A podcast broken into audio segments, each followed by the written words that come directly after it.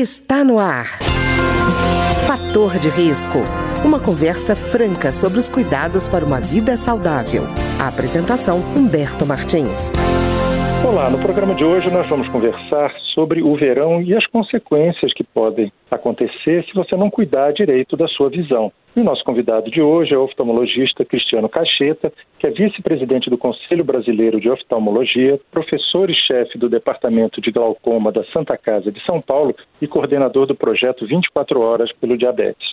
Doutor Cristiano, tudo bem? Olá, Humberto, tudo bem? Doutor Cristiano, uma coisa que me chama atenção: toda vez que vai chegando o verão, tem aquelas dicas para como proteger o cabelo do mar, do cloro da piscina, como preparar o corpo com dietas e exercícios para ficar em boa forma, como proteger a pele, mas ninguém fala sobre a visão, que é justamente o sentido que vai registrar toda aquela festa, né? Excelente colocação. Eu acho que um dos principais órgãos, e eu como oftalmologista apaixonado em olho, a gente tem que falar sim do órgão que vai ser capaz de ver toda essa beleza que você citou, do cabelo, do corpo, da, das paisagens, e é fundamental trazer essa pauta agora no início do nosso verão, né? E doutor Cristiano, me diga uma coisa, quando a gente fala isso, a gente está falando basicamente de prevenção. E as pessoas às vezes desconhecem os problemas que podem surgir na visão quando elas não tomam cuidado com a radiação solar. Quais os problemas, os perigos que o senhor considera mais importantes e que podem ser evitados?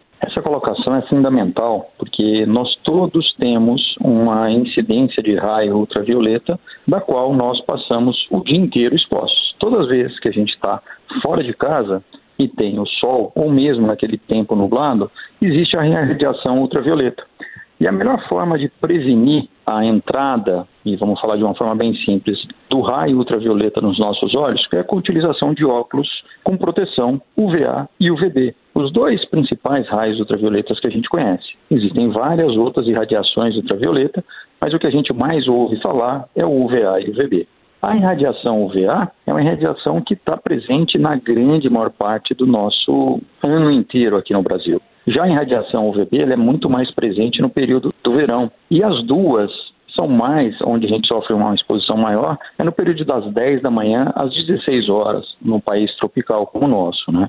Então é fundamental que todos entendam que é necessário usar um óculos com proteção UVA e UVB. Ele pode ou não ser com as lentes escurecidas, para que você diminua a incidência de raio num órgão tão nobre quanto os nossos olhos. Doutor Cristiano, o senhor está falando uma coisa muito importante, porque, por exemplo, a pessoa vai para a praia ou para um ponto turístico, sempre encontra algum, alguém vendendo óculos, e óculos escuros nesses locais.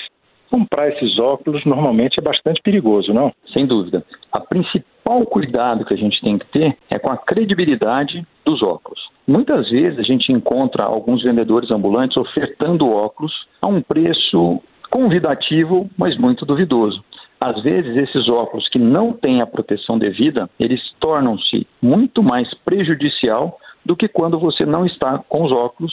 Por quê? Nos nossos olhos, nós temos uma estrutura chamada pupila, que ela é composta por uma estrutura que abre e fecha. Muito frequente você perceber em pessoas que têm os olhos claros, a pupila é aquela parte escurecida, a parte enegrecida no centro. Então, você vamos pegar um exemplo de um olho azul, tem todo o contorno azulado que é a íris, e a pupila é aquela fenda por onde entra a luz para que nós consigamos ver. Na presença de um sol ou de uma luz intensa, todos nós observamos que a pupila fecha, ou seja, ela funciona como uma cortina, como um blackout para entrar menos intensidade luminosa, o que leva menos raio ultravioleta para dentro dos nossos olhos. Só que quando a gente está num ambiente com pouca luz ou com essa lente escurecida, a pupila dilata, porque eu preciso, para enxergar bem, uma entrada maior de luz. Então, a dilatação ocasionada por essa lente imprópria faz com que a gente tenha uma quantidade maior de raios que podem comprometer a saúde dos nossos olhos. E, doutor Cristiano, isso vale também para dias nublados, né? Total. Os dias nublados, como eu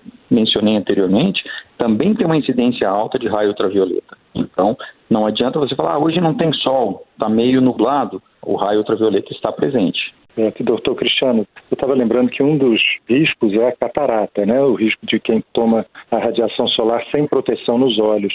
E a tendência, infelizmente, no Brasil é de que as pessoas, desconhecendo o problema, acham que se for nesse verão que eu errei, a consequência vai aparecer logo em seguida. E no caso da catarata, não é assim, né? Não é chegou e dizer, ah, esse verão eu tomei sol sem proteção e não tive catarata. Ela é uma coisa cumulativa e progressiva, né? Esse fato que você menciona, ele é muito importante.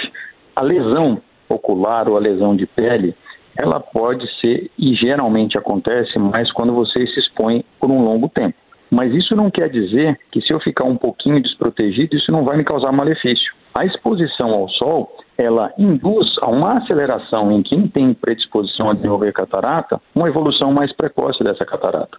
Dados da Organização Mundial de Saúde estimam que você pode ter até um aceleramento em 20% dessa questão da catarata em relação àquela pessoa que se previne. Lógico que a gente tem que levar em consideração a predisposição de cada um a determinadas doenças, as características raciais, as características ambientais, onde o raio ultravioleta por exposição ao sol é um dos fatores que acelera ao desenvolvimento da catarata. E doutor Cristiano, por exemplo, a pessoa não gosta de usar óculos escuros, mas diz assim, não, mas eu uso boné, chapéu, isso substitui a proteção do óculos escuro, não, né? Isso não substitui, mas ajuda.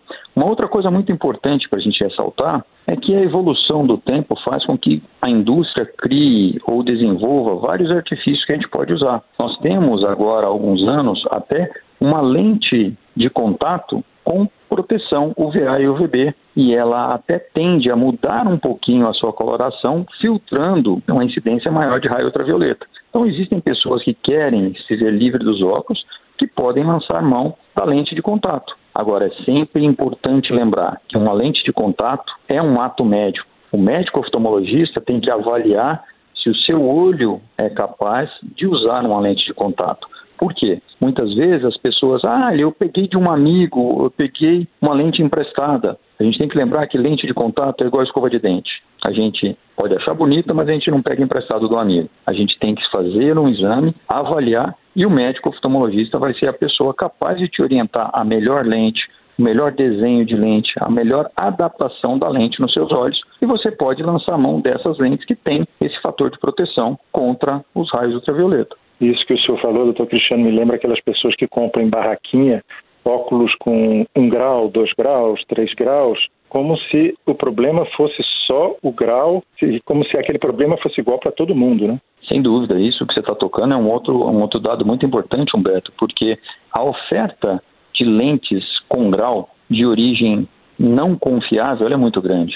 E nós sabemos que o preço dessas lentes são geralmente convidativos. Só que, contudo, a gente tem que entender que às vezes o custo da saúde como um todo, e é isso a gente vê para vários artifícios que são ofertados em todos os lugares, ele pode sair muito mais caro do que aquele óculos, que não é caro quando você vai numa ótica habilitada para confeccionar os seus óculos. Então a gente tem que prestar atenção que às vezes a minha conta não vem agora, mas eu vou acumulando um dano que a conta vai sair muito mais caro alguns anos depois. É verdade. Doutor Cristiano, e com relação a, por exemplo, protetor solar, hidratante, maquiagem, porque esses elementos aí já estão mais ou menos pacificados no, no verão, né? Mas é, nem sempre a pessoa aplica da maneira correta ou usa da maneira correta e cai nos olhos, né? Perfeito. Uma coisa muito boa e uma evolução muito boa, Humberto, é a gente lembrar que a minha geração, eu sou um pouco mais velho, já estou aí com 48 anos, na minha adolescência era muito comum as pessoas usarem o bronzeador. É. E hoje a gente sabe, por conhecimento, por estudos, a própria sociedade de dermatologia ela preconiza a proteção, porque o dano causado e pode levar a lesões de pele, pode levar até um câncer de pele, como a gente pode ter até em lesões mais graves, lesões dos tecidos oculares cancerígenas, na né, conjuntiva, exposição exacerbada a isso. Então, é fundamental que a gente entenda que deve usar o protetor.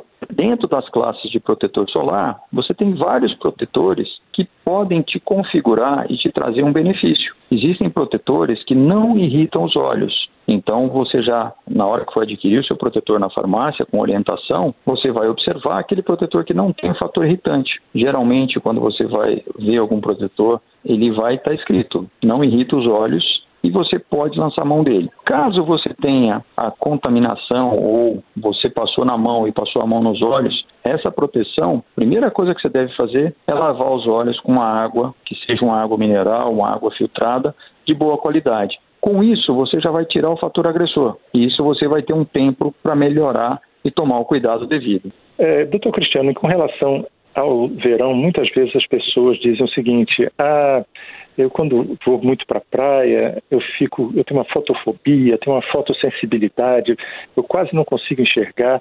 Isso é de origem, quer dizer, a pessoa já tinha antes, ou é resultado do excesso dessa radiação solar que a pessoa acaba tendo como consequência essa fotofobia? Humberto, a fotofobia é muito interessante a gente falar a respeito dela, porque ela vem de uma característica de cada pessoa. Tem pessoas que têm mais fotofobia, tem pessoas que têm menos fotofobia. Meu pai tem um olho claro e eu tenho um olho escuro. A minha fotofobia é muito maior do que a do meu pai. Então, muitas vezes a gente tem aquele mito de que ah, o olho claro ele é mais sensível do que o olho escuro. Essa característica ela pode variar de pessoa para pessoa. Né? Então, não é uma coisa que a gente adquire. Geralmente é uma característica pessoal. E a gente tem. As pessoas que vivem muito em ambientes com pouca luz, podem aumentar a sua sensibilidade à luz quando expostas à luz. Então, por exemplo, pessoas que trabalham em ambiente com pouca luz, quando vão ser expostas ao sol ou um ambiente com maior iluminação, podem sentir um pouco mais. Então, a gente chama de fotofobia adquirida, mas existe uma característica de cada indivíduo. Certo.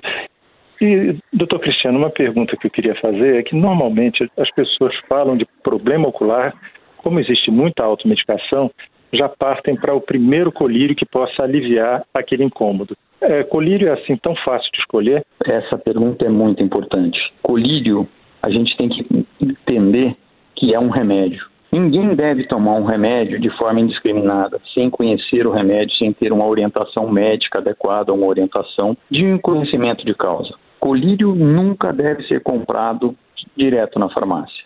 A gente sabe que nós temos vários colírios que são chamados de da classe de lágrimas artificiais. São é. colírios que são, na grande maioria das vezes, totalmente inofensivos. A gente deve ter um uso de lágrima artificial muito bom, mas muitas vezes aquela lágrima artificial ela poderia ser melhor adequada ao meu problema se eu tivesse uma orientação. Então, uhum. não se deve comprar indiscriminadamente, mas se eu for comprar, opto por uma lágrima artificial sem vasoconstritor.